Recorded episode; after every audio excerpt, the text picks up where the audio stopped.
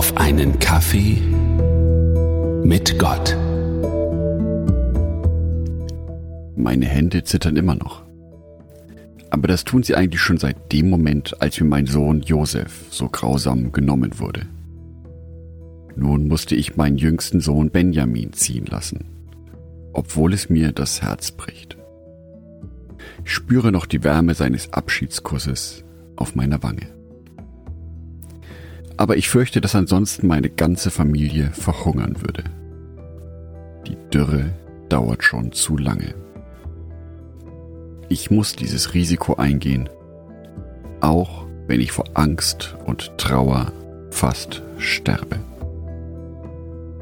So hätte ein fiktiver Tagebucheintrag von Jakob lauten können, als er seinen jüngsten Sohn Benjamin nach Ägypten ziehen lassen musste.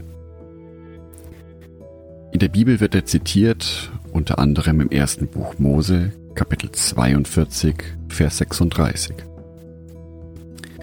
Da sprach Jakob, ihr Vater, zu ihnen, Ihr beraubt mich meiner Kinder. Josef ist nicht mehr da, Simeon ist nicht mehr da, Benjamin wollt ihr auch wegnehmen.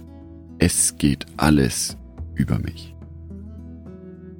Es geht alles über mich. Oder wie eine andere Übersetzung sagt, nichts bleibt mir erspart.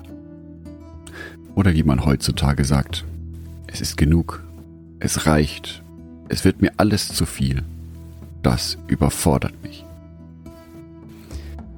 Und das sind Aussagen, die wohl schon vielen von uns über die Lippen gegangen sind. Und es blieb Jakob ja auch in der Tat nichts erspart.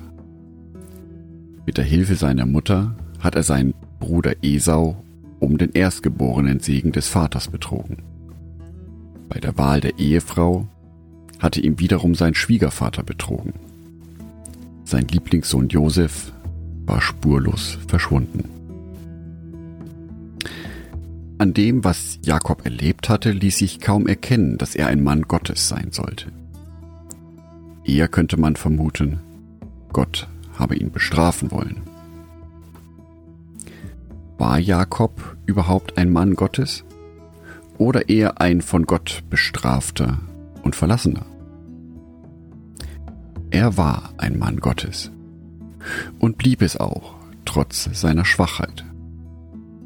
Er machte Fehler, so wie wir. Wenn Gott einen Jakob nicht aufgab, dann wird er auch uns nicht aufgeben, obwohl er ins Herz sieht, unsere Gedanken und Beweggründe kennt und nicht nur unsere Worten und Taten. Deshalb wartet er darauf, dass wir von Herzen Ja zu ihm sagen. Dass wir, so wie Petrus, vor ihm knien und bekennen, Herr, geh weg von mir, ich bin ein sündiger Mensch. Aus dem Lukas Evangelium Kapitel 5, Vers 8. Uns aber dennoch an ihm festhalten und ihn wie Jakob bitten, ich lasse dich nicht, du segnest mich denn. Aus 1. Mose Kapitel 32, Vers 27. Die Geschichte Jakobs ist gut ausgegangen, weil er trotz aller Sünde an Gott festgehalten hat. Aufgrund seines Vertrauens zu Gott wurde aus ihm ein wichtiger Glaubensvater. Auch unsere Lebensgeschichte wird gut ausgehen, wenn wir an Gott festhalten. Ich wünsche dir für heute, dass du immer an Gott festhältst, egal was passiert. In den schönen Sachen, aber auch in den nicht so schönen Erlebnissen.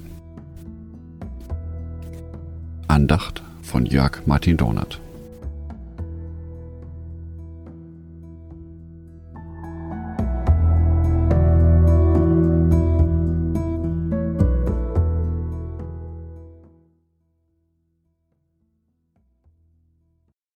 Ein herzliches Dankeschön an alle meine Patreons, die es mir ermöglichen, weiterhin den Podcast auf einen Kaffee mit Gott zu produzieren. Herzlichen Dank an Sonitschka und an Andreas Pfeiffer. Auf Patreon kannst du mich bereits mit einem Euro monatlich unterstützen. Oder du lässt mir ein paar Sterne da.